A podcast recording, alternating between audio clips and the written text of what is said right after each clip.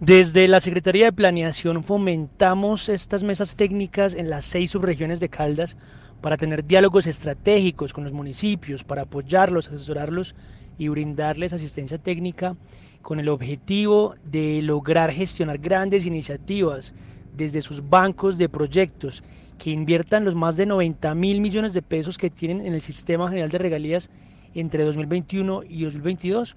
y además que ejecuten los recursos disponibles que serán clave para la reactivación económica de todo el departamento.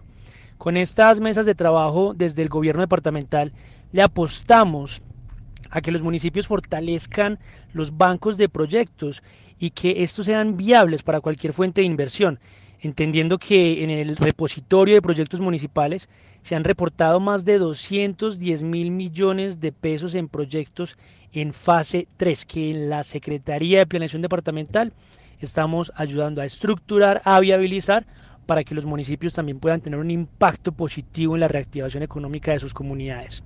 Debemos mitigar cualquier riesgo posible, que los municipios ejecuten sus recursos para el bienestar de las comunidades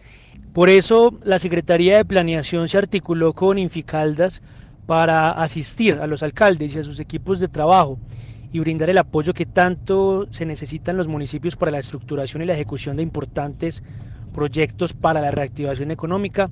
y de esa manera complementar los esfuerzos del gobierno departamental con la matriz de trabajo Caldas Futuro por más de medio billón de pesos en los próximos años y la generación de más de 16 mil empleos. Recordemos que una de las apuestas que tiene la gobernación de Caldas para potencializar el desarrollo es a través de la estrategia Caldas Futuro, precisamente mediante la matriz de reactivación económica que permitirá apoyar a los municipios para el desarrollo y la potencialidad de la región